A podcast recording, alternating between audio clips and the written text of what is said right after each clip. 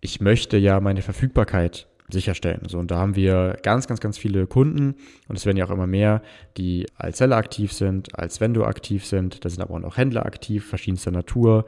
Händler, die Großhandel betreiben, die die ähm, Markenhersteller auch kennen, Händler, die sie vielleicht nicht kennen, Händler, die irgendwo Ware eingekauft haben und irgendwie ihre Reste verkaufen wollen. Und da muss ich mir im Klaren sein, was ist das hier überhaupt für eine Struktur? ähm, wodurch entstehen welche Preise, wer ist in der Buybox. So, und das ist, würde ich sagen, das Hilfreichste, dass man äh, durch so eine Analyse, es geht ja darum, dass man diese Retailer-Analyse bestenfalls regelmäßig durchführt oder wenn man sie gerade braucht, eben das Ganze verstehen kann und dann sehen kann, okay, macht das Ganze hier eigentlich Sinn? Macht es Sinn, was ich über Vendor verkaufe? Macht es Sinn, was ich über Seller verkaufe? Ahead on Marketplaces, der Podcast für mittelständische Unternehmen. Präsentiert von MoveSell, deinem Partner für Amazon-Strategien und Tools. Mit Moritz Meyer und Florian Vettel. Moin Flo. Moin Moritz. Ja, was haben wir uns heute vorgenommen? Heute wollen wir uns mal die Händler- und Buybox-Struktur auf Amazon anschauen. Das heißt, wie könnt ihr das Ganze analysieren und was bringt euch das? Ja, zuvor, was ist so passiert bei uns die letzten ein, zwei Wochen, Flo? Ja, also erstmal sind wir beide erkältet. ähm, Hört man also das erstmal? ähm, nee, ich will jetzt schon mal vorbauen, wenn der eine oder andere ähm, hustet. Wir versuchen das natürlich alles rauszuschneiden, ähm, aber ich glaube, es ist auch recht offensichtlich, woher das kommt. Ähm, ja, aber wir haben lange genug Pause gemacht. Wir haben lange genug Pause gemacht und uns natürlich geschont. Heute müssen wir wieder ran. Also verzeiht uns das. Absolut. Wir sind ja auch im Homeoffice hier und ähm, ich habe eben schon gesagt, ich habe ja einen wahnsinnig hohen Bücherberg aufgebaut. Ähm, ich hoffe, das kracht jetzt nicht während, während der Aufnahme. Genau, wir waren in München beide. Ähm, ich ein bisschen vor dir. Äh, ich war auf der Amazon World Conference. Ähm, habe da einen Vortrag gehalten über hybride Advertising-Strategien am Beispiel von unserem Kunden, der Hammer Sport AG, also Vendor und Seller parallel.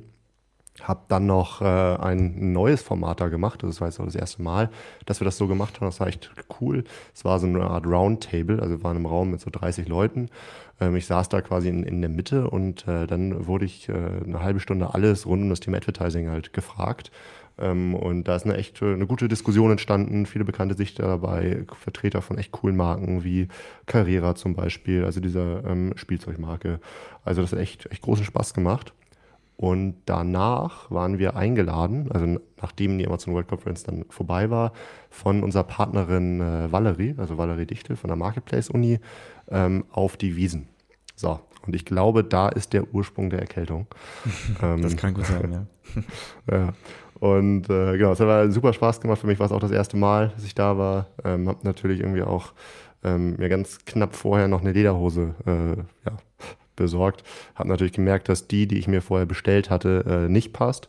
Ähm, war es natürlich auch zu spät und da hat mich glücklicherweise der Dominik von Emax, der auch auf der Amazon World Conference war, gerettet. Der hat mir nämlich dann äh, aus dem Office, weil er da immer eine zweite Lederhose liegen hat, warum auch immer, cool. so, als, Münchner hat man das wahrscheinlich, äh, hat mich dann da äh, gerettet. Also vielen Dank nochmal, nochmal an der Stelle so. Und dann war ich ja durch ähm, und dann bist du gekommen nach München.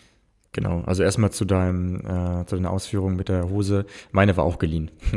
war ja relativ spontan. Ähm, wollte ich da ein bisschen entlasten. Wir wurden von Amazon quasi einen Tag später direkt eingeladen zu den äh, Wiesen. Ich übernehme ja immer die äh, schweren Events sozusagen bei uns. Äh, von da bin ich da runtergeflogen. Und die hat sich gelohnt. Worum ging's? Ähm, ja, Amazon hat die äh, engsten Agenturpartner eingeladen, um sie einfach ähm, auszutauschen. Und äh, ich würde sagen, das hat sich auch gelohnt, ähm, ja, den Aufwand zu fahren, ähm, denn dort waren sehr hohe und sympathische Amazon-Ansprechpartner, beispielsweise auch für ähm, Global und für Europe. Und von daher gab es einen coolen Austausch und äh, das ein oder andere Bierchen nach hinten raus natürlich auch. Ja, also ich habe die Bilder gesehen. Ähm, das eine oder andere Bierchen ist, glaube ich, eine sehr, eine sehr harmlose Beschreibung. Ich glaube, ihr hattet alle einen, einen, guten, einen guten Abend. Einen guten Tag. Das ging ja schon um 10 Uhr los, oder? 10 Uhr morgens? Ja, genau, ging früh los, aber ähm, ja, wurde auch fleißig gegessen und genau. Ging auch lange dann, ne? Also ihr wart bis, wart ihr bis abends da? Also die offizielle Version ist, dass wir natürlich nach zwei Bier gegangen sind, aber okay. äh, ansonsten, genau. Nee, alles im Rahmen, äh, war sehr cool, muss ich wirklich sagen. Auch nochmal viele ähm, andere Agenturen und äh, Ansprechpartner oder einfach Gründer, Geschäftsführer kennengelernt. Äh, macht großen Spaß und äh, freut mich, dass Amazon da immer äh, offener ist und immer coolere Events veranstaltet. Alright, dann lass uns doch mal reinstarten in die Folge. Welches Thema hast du mitgebracht? Genau, wir wollen uns heute mal anschauen, was ich über Händler bzw. meine Händler, wenn ich jetzt Markenhersteller bin, auf Amazon herausfinden kann. Das Thema ist natürlich äh, ganz eng verknüpft mit der sogenannten Buybox. Vielleicht einmal noch kurz erklärt, was ist überhaupt dieses Buybox-Prinzip? Ähm, ich meine, Amazon war ja sozusagen mit der erste Marktplatz, der das in diese Richtung geschoben hat. Man kennt das noch von eBay von früher. Dort habe ich ein Produkt und dann habe ich verschiedenste Produktseiten, wo immer das gleiche Produkt angeboten wird äh, von verschiedensten Verkäufern. So und Amazon hat sozusagen nur eine Produktseite bestenfalls, also für eine ASIN oder für eine ERN und dann kann ich dort theoretisch verschiedenste Händler, hunderte Händler haben, die genau dieses Produkt anbieten. Was unterscheidet sich nur? Der Preis, ähm, die Versandart, eventuell die ähm, Lieferzeit, ähm, die Versandkosten und so weiter. So, das heißt, ich bin auf einer Produktseite. Ich habe hier mal eine von unserem Kunden Hammer aus dem Fitnessbereich aufgerufen äh, für so ein Ergometer und ähm, dann sehe ich jetzt hier einen Preis äh, und kann als Endkunde sagen ähm, Add to Basket oder Buy Now und äh, Amazon übernimmt sozusagen hier für mich als Endkunde die Entscheidung, bei wem ich das Ganze kaufe. Das heißt, das Thema ist sozusagen eher ja, für die Verkäuferseite. Der Kunde, glaube ich, versteht das in der Regel gar nicht, ähm, dass es hier noch mehr Verkäufer gibt. Das macht Amazon auch ganz gut, weil Amazon sagt, okay, wir werten im Hintergrund automatisch äh, mit den verfügbaren Daten, mit Algorithmen aus, was ist hier der bestmögliche Verkäufer äh, für den Endkunden. So, und der ist dann in der sogenannten Buybox und bei dem kaufe ich dann automatisch als Endkunde. Ich kann aber auch ähm, mir die anderen Händler anzeigen lassen. Zum Beispiel steht dann hier irgendwie rechts unter der Buybox New 3 From und dann kann ich darauf klicken und sehe, dass es noch weitere Händler gibt. So, um dieses Thema geht es. Da gibt es natürlich verschiedenste Konstellationen. Wenn ich als D2C-Brand exklusiv verkaufe, ist es vielleicht für mich nicht so relevant, weil ich bestenfalls immer alleine die Buybox halte und es keine anderen Verkäufer gibt. Das ist aber ähm, eher der Einzelfall. Ähm, ja, vor allem Markenhersteller, die aus dem Retail kommen, aus dem Großhandel, äh, sind in der Regel nicht alleine und können auch nicht mal eben sagen, sie möchten das einfach exklusiv verkaufen. Darum geht es also ganz grob. Ja, ja, ein super wichtiges Thema. Mit dem beschäftigt sich, glaube ich, äh, jeder Hersteller. Ich glaube, vor ein paar Jahren war es ja noch so, dass äh, man als Hersteller gesagt hat, oh, ich will auf gar keinen Fall selbst in der Buybox auftauchen. Ich meine, der, der Vorteil ist ja, wenn ich im Vendor-Modell verkaufe, das steht einfach auf den Produktseiten und der Buybox einfach nur Verkauf und Versand durch Amazon. Das heißt, ich kann mich quasi dahinter verstecken und viele Hersteller haben dann gesagt, ich möchte kein Seller sein, denn wenn ich Seller wäre, dann würde ich auch in der Buybox entsprechend auftauchen mit meinem Preis und so weiter. Und ich habe Angst vor dieser Konkurrenzsituation äh, mit meinem Handelspartner. Und da findet jetzt immer mehr so ein Umdenken statt, ähm, weil es eben kein Gegeneinander ist, sondern ähm, ganz im Gegenteil, die Handelspartner finden das sogar gut, wenn der Hersteller eben auch den Kanal ähm, ja, mit in die Hand nimmt, solange man sich dann eben auch vernünftig an den UVP hält ähm, und da nicht irgendwie Vorteile gegenüber den Handelspartnern ähm, ja, hat, wie zum Beispiel einen deutlich geringeren Preis ähm, an, ansetze. Das wäre natürlich dann problematisch, aber an sich sehen wir, dass da gerade so ein, so ein Umdenken stattfindet. Genau, und was wir heute auch aufzeigen wollen, ist, dass man sich eben nicht nur stupide ähm, die Preise anschauen kann, den aktuellen Buybox-Preis oder wie ähm, die anderen Händler heißen, sondern man kann viel tiefer reinblicken äh, und auch verstehen, wie diese Handels- und Preisstruktur entsteht und dadurch eben auch verstehen, wie man vielleicht das Ganze als Hersteller in die richtige Richtung lenken kann. Denn äh, was man dann doch öfter noch hört, ist irgendwie Amazon drückt die Preise und das ist oft per se falsch, ähm, weil es doch ein bisschen komplexer ist. Und ähm, ja, vielleicht erstmal ganz grob, welche Kenntnis kann ich denn über, über diese Händlerstruktur erhalten? Später gehen wir nochmal auf strategische Tipps ein, aber so ganz einfach gesagt, ähm, ja, warum sollte ich mir das angucken?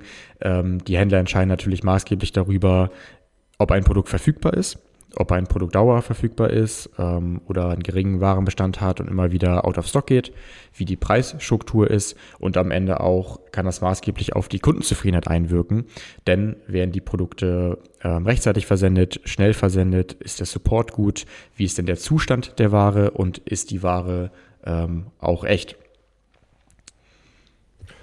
Und darüber hinaus, also ähm, mach's, lass uns mal gerne das Big Picture kurz zeichnen. Ähm, welche Daten kann ich mir denn generell da halt alle anschauen? Ne? Also ich, du hast jetzt, ich sag mal, ähm, ja, Themen Verfügbarkeit und so eher mhm. halt ähm, oberflächlich beschrieben. Ähm, das wiederum ähm, ja, gliedert sich ja auch auf ne, in verschiedene Bereiche, ähm, FBA, FBM, Lieferzeit und so weiter.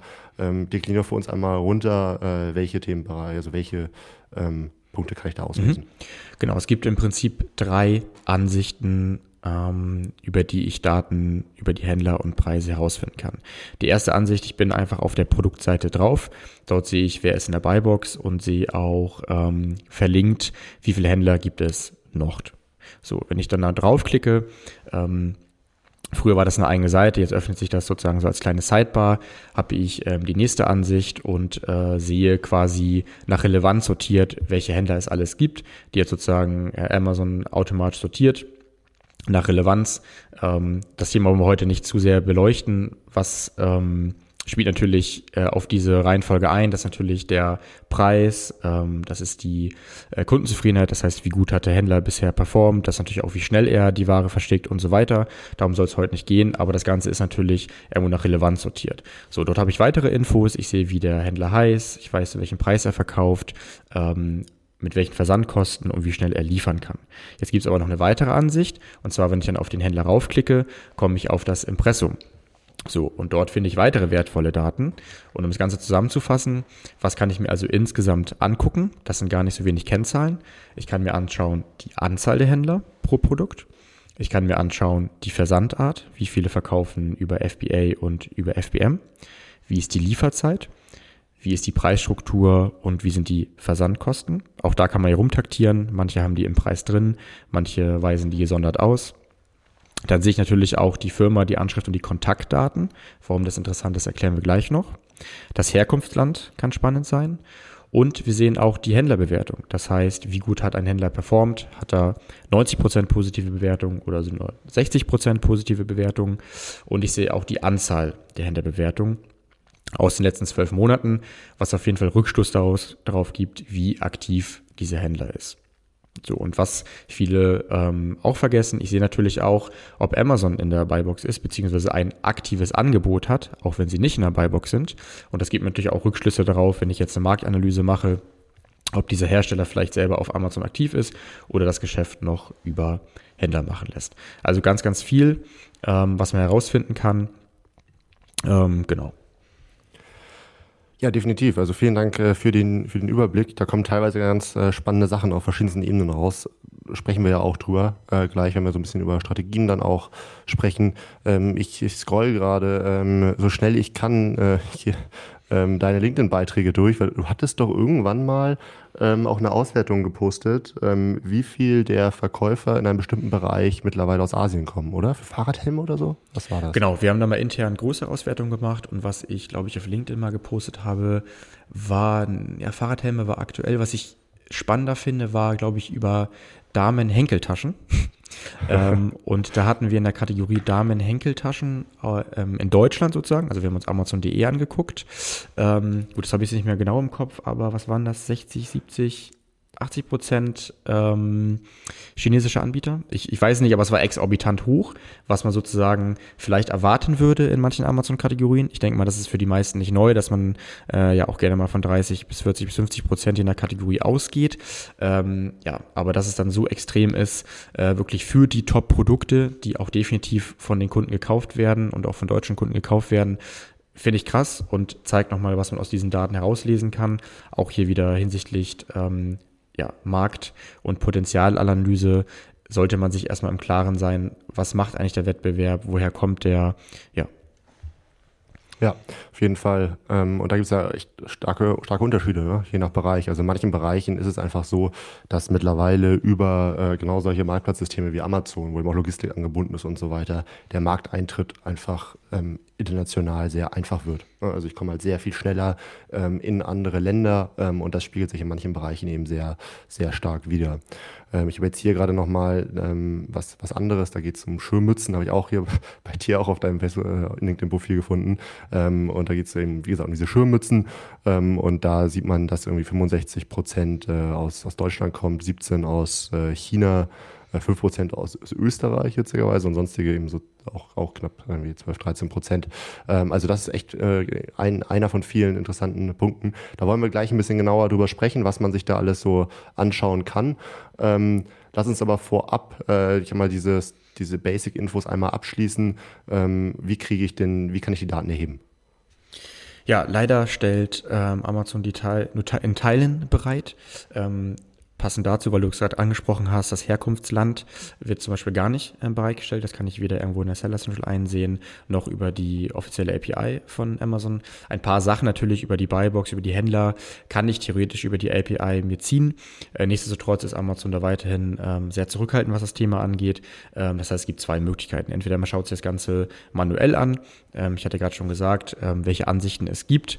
Ähm, wenn ich jetzt hier nochmal zurückgehe zu dem äh, Hammer ähm, Ergometer, gehe ich also auf einfach eine Produktseite rauf äh, und klicke dann eben ähm, ja, auf die weiteren Händler, dann öffnet sich die Ansicht und dann könnte ich mir das Ganze theoretisch ähm, rausschreiben. Wenn ich dann noch bei jedem Händler jeweils einzeln auf das Impressum gehe, könnte ich mir weiter die Daten rausschreiben. Man sieht schon, es ist für so einen Quick-Check ganz nett. Ich sag mal, wenn man jetzt gerade noch eine kleine Marke, neue Marke hat oder einfach zehn Produkte, äh, dann kann man sich das auch einfach äh, regelmäßig rausschreiben. Ähm, aber ja, das ist nicht unbedingt praktikabel, wenn ich ein paar hundert, paar tausend Produkte habe. Ähm, und wenn sich das Ganze schnell ändern kann. Denn am Ende ist ja alles bezüglich Händlerstruktur und Preise hochdynamisch. Wenn ich heute noch drei Händler drin habe, kann ich theoretisch am nächsten Tag sechs haben.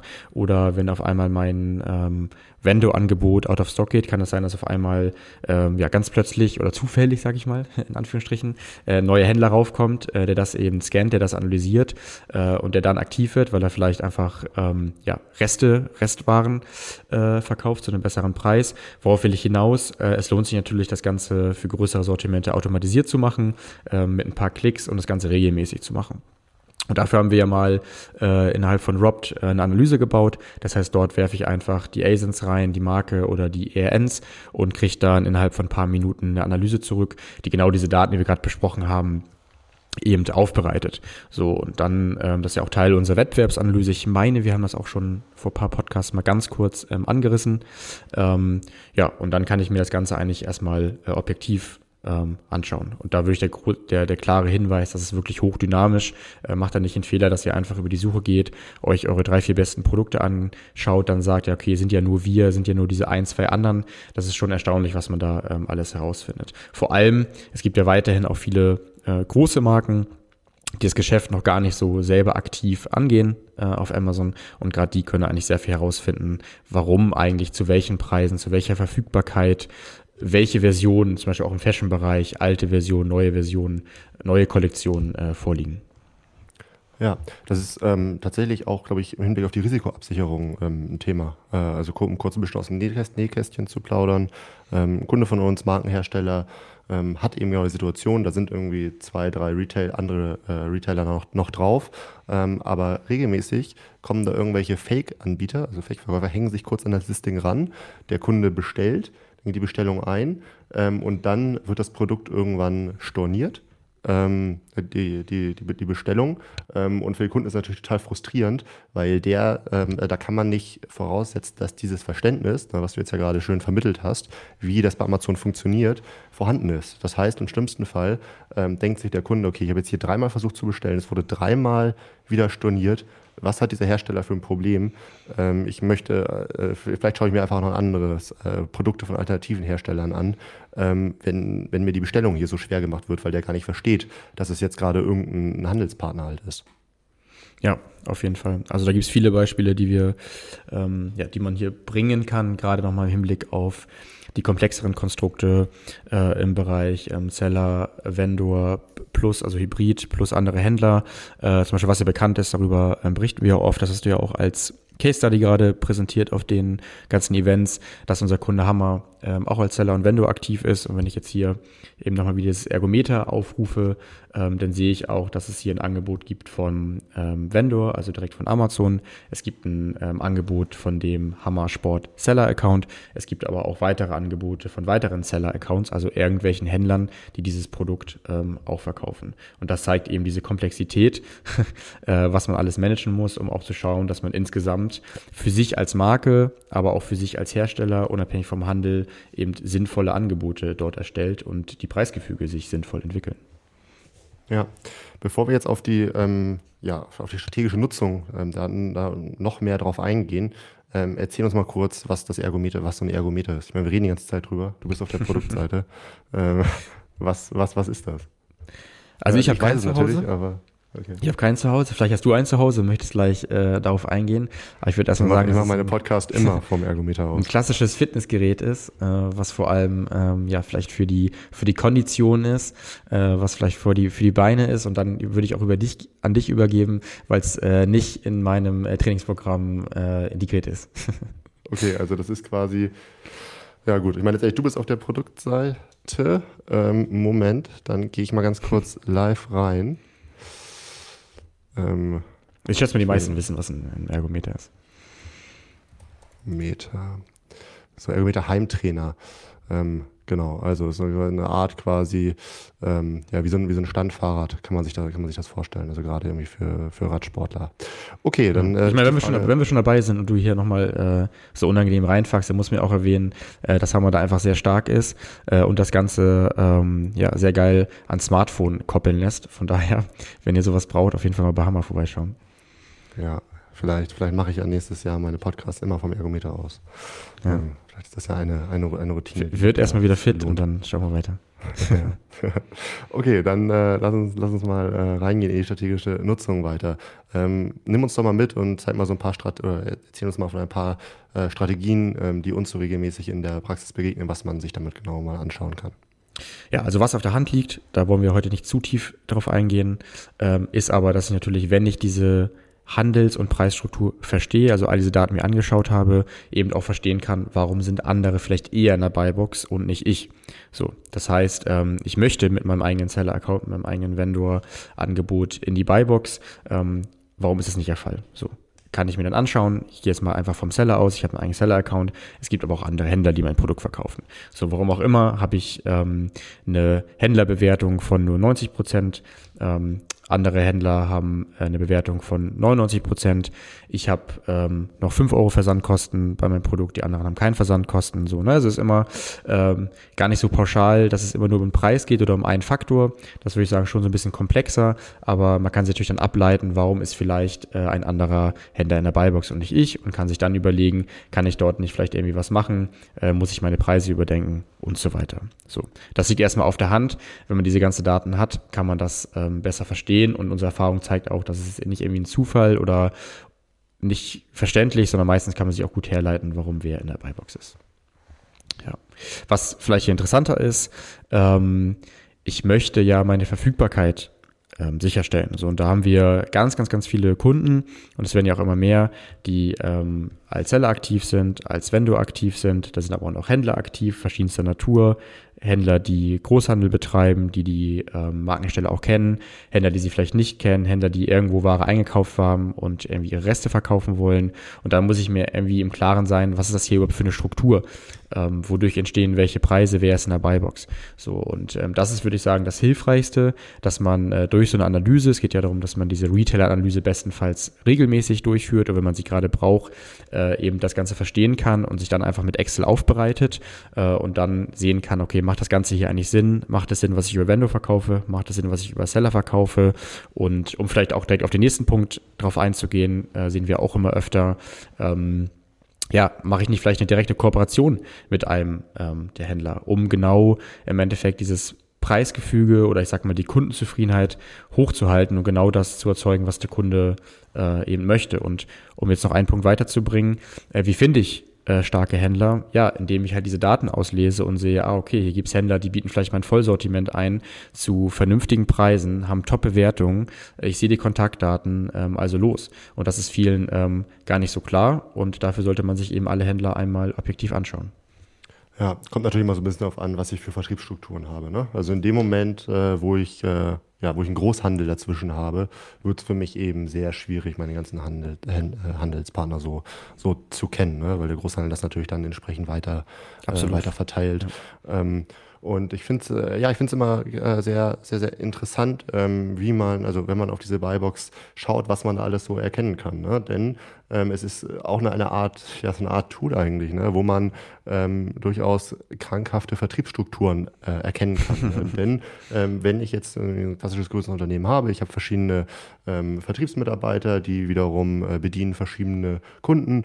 Ähm, verschiedene Kunden haben äh, ja unterschiedliche Preise, zu denen sie einkaufen. Ähm, beispielsweise aus, äh, ja, äh, definiert in Ländergrenzen. Ähm, oder, ja, oder, an, oder andere. Und ähm, jetzt ist es aber so, dass die sich alle mittlerweile ähm, losgelöst die vor ein paar Jahren nur stationär waren, losgelöst die vor ein paar Jahren im anderen Land waren, ähm, alle ähm, auf dieser Produktseite treffen ähm, und alle mit unterschiedlichen Preisen dann in diese Buybox halt reingehen. Und da wird sehr, sehr deutlich, ähm, was wir dann für verschiedene Preisniveaus eben haben. Ähm, und das, äh, wenn, wenn ich dann ähm, da keinen Wert drauf gelegt habe, dass ich ein einheitliches Pricing habe, ähm, dann stehen hier große Probleme. Und manche Handelspartner sind dann unzufrieden, äh, weil andere wiederum viel, viel günstiger anbieten, ähm, sagen dann, okay, ich habe die Ware, ich kaufe die vielleicht zukünftig nicht mehr ein, weil ähm, die äh, ja, andere eben günstiger auch einkaufen, weil ich muss jetzt irgendwie abverkaufen, also äh, mache ich den Preis nochmal weiter runter ähm, und dadurch entsteht dann so eine Preisabwärtsspirale, weil natürlich nur derjenige, der auch in der Buybox ist, den Verkauf macht und das wiederum schadet auch meiner Marke. Das heißt, ähm, aufgrund dessen, dass eben der Preispunkt runtergeht. Das heißt, ähm, es ist für mich sehr, sehr interessant, ähm, wie meine Vertriebsstrukturen ähm, da mal äh, zu überprüfen. Wie, wie gut ist das denn? Weiß ich ja schon, dass ähm, ja, das Einkaufsverhalten über die letzten Jahre stark geändert hat. Ne? Vor ein paar Jahren war es in vielen Branchen ja so, dass die Leute ähm, stationär eingekauft haben so, oder in Online-Shops. Mittlerweile kaufen die primär über Marktplätze ein. Das wird in den nächsten Jahren noch viel mehr werden.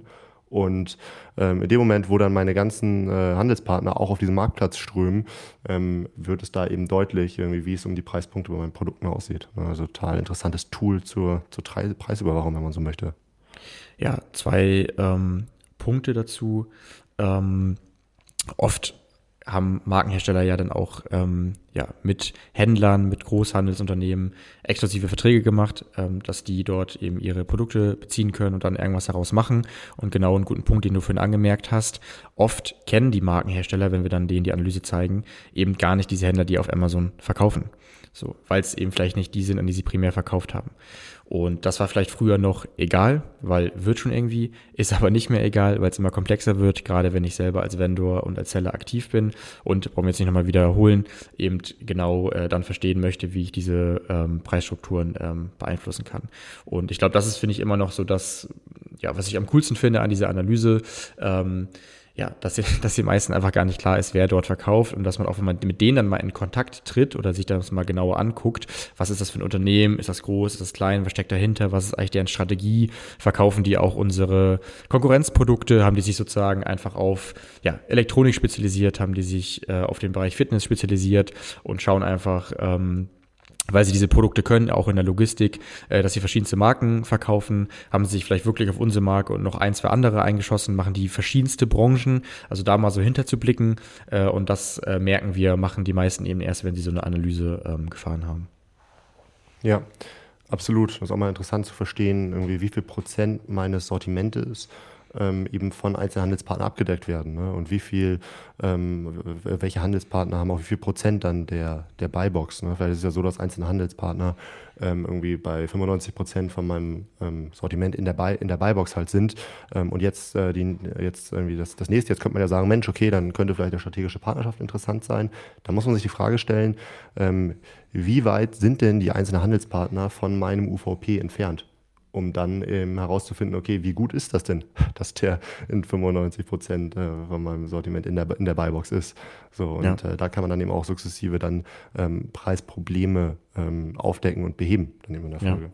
Ja, ja was mir gerade noch einfällt, manchmal ist das ja auch dann eine Grundsatzentscheidung wenn man sich anschaut als Hersteller und ähm, da die Zahlen in der Hand hat, ähm, okay, wenn irgendwelche Händler, warum auch immer, zu diesen Preisen unsere Produkte vernünftig verkaufen können, können wir uns eben ausrechnen, dass für uns vielleicht auch ein Amazon-Vendor oder Seller ähm, irgendwo sich nicht rechnet ne, zum aktuellen Zeitpunkt. Und das auch fein ist, dass die das Geschäft machen.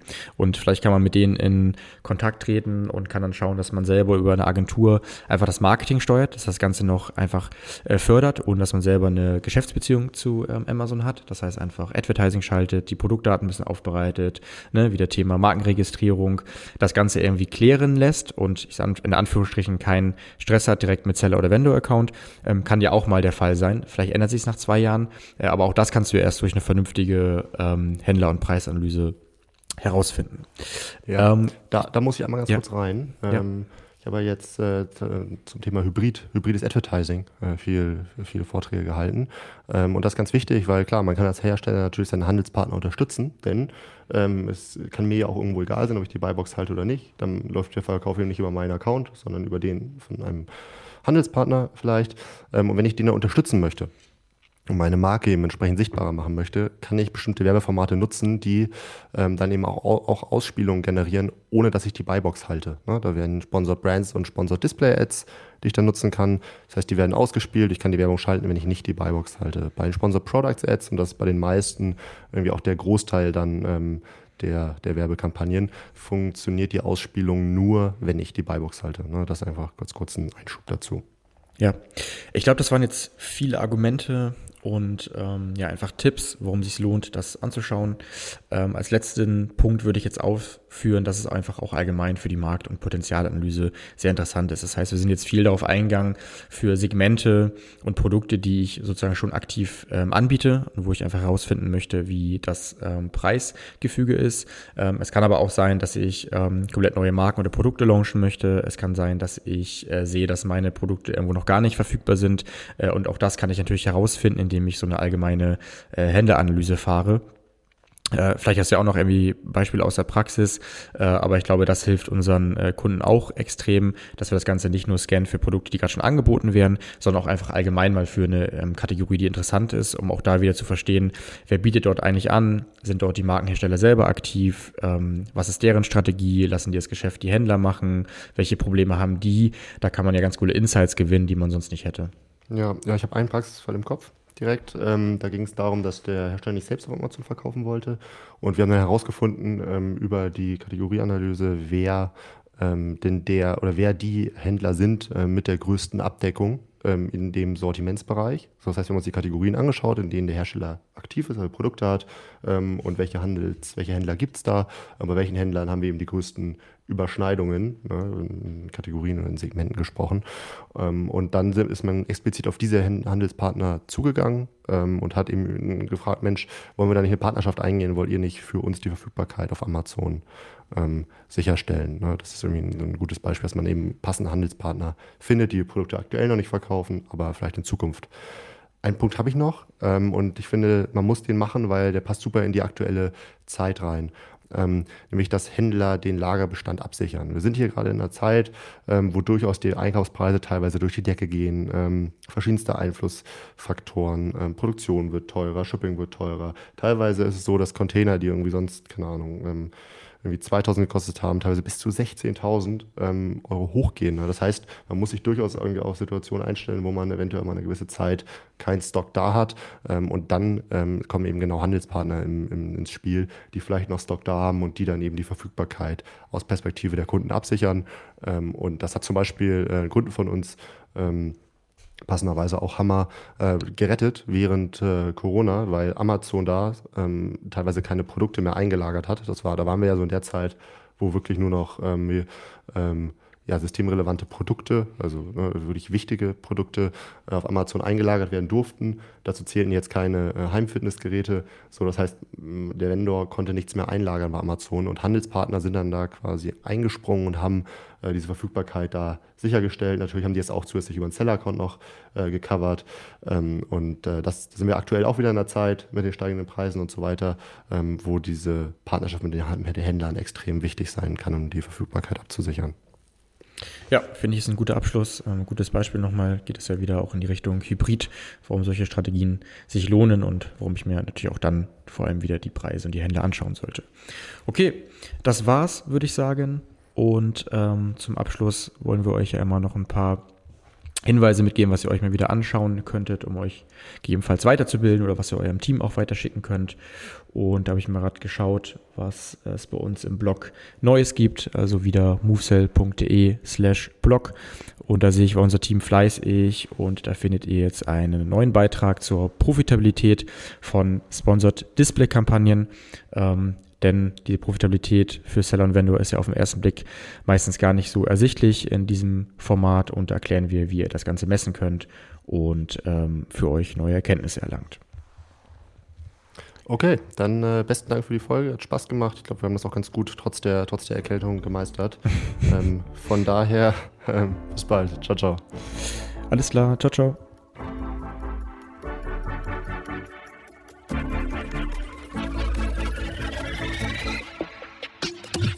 möchtest noch mehr lernen und immer up to date sein? Dann folge MoveSell auf YouTube und LinkedIn.